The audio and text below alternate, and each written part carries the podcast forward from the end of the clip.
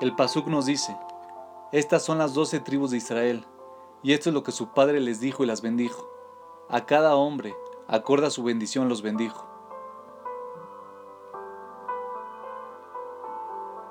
Rashi ahí mismo dice, a cada uno lo bendijo con la bendición que en el futuro tendrían. La aclaración de Rashi acerca del tipo de bendición de Jacob que les dio a sus hijos no hace mucho sentido. ¿Para qué Jacob les daría una bendición? Para que reciban lo que de todas maneras ya estaba decretado que tendrían en el futuro. ¿De qué sirvió entonces la bendición de Jacob?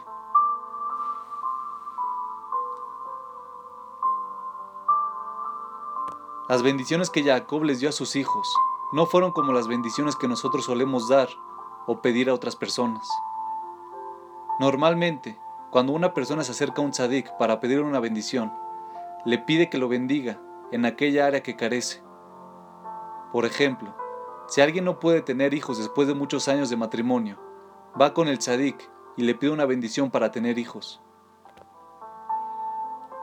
Si una persona tiene dificultades económicas para lograr mantener a su familia, va con el tzadik y le pide una bendición para que pueda mejorar su situación económica y goce de una manutención más holgada. Rara vez encontramos que alguien con 12 hijos le pida a un tzadik una verajá para tener hijos.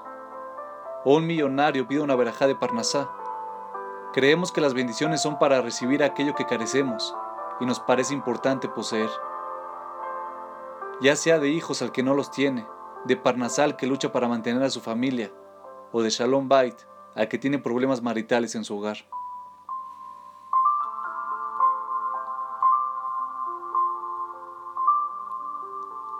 Las bendiciones de Jacob no fueron así, sino que bendijo a sus hijos en lo que en el futuro tendrían, acorde a su bendición los bendijo. En otras palabras, Jacob los bendijo a cada uno según las virtudes y capacidades que cada uno de sus hijos ya tenía naturalmente. A Yehudá lo bendijo para que pudiese potenciar su virtud de reconocer errores, tal como ya lo había hecho en el episodio de Tamar, lo cual eventualmente provocaría que sus hermanos lo reconocieran a él como fundador de la realeza. Adán, en su potencial de juzgar a otros, lo cual efectivamente sucedió en el futuro cuando su descendiente Shimshon juzgó al pueblo de Israel.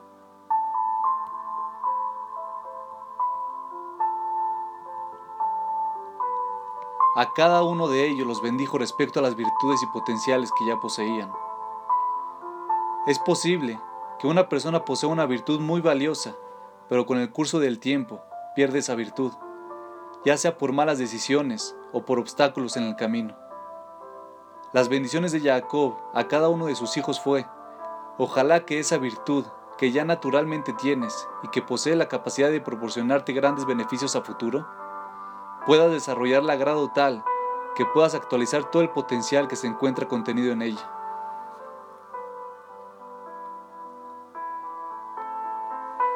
Como dice Rabbi Yeruham aprendemos de aquí algo maravilloso, que solo a través del cuidado de las virtudes que alguien posee naturalmente puede llegar a su propia perfección.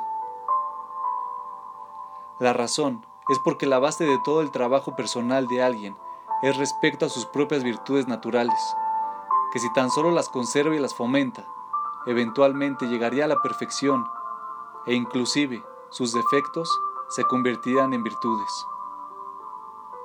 Es decir, el trabajo central en la personalidad no debe ser en el énfasis hacia los defectos, sino en el desarrollo de las virtudes.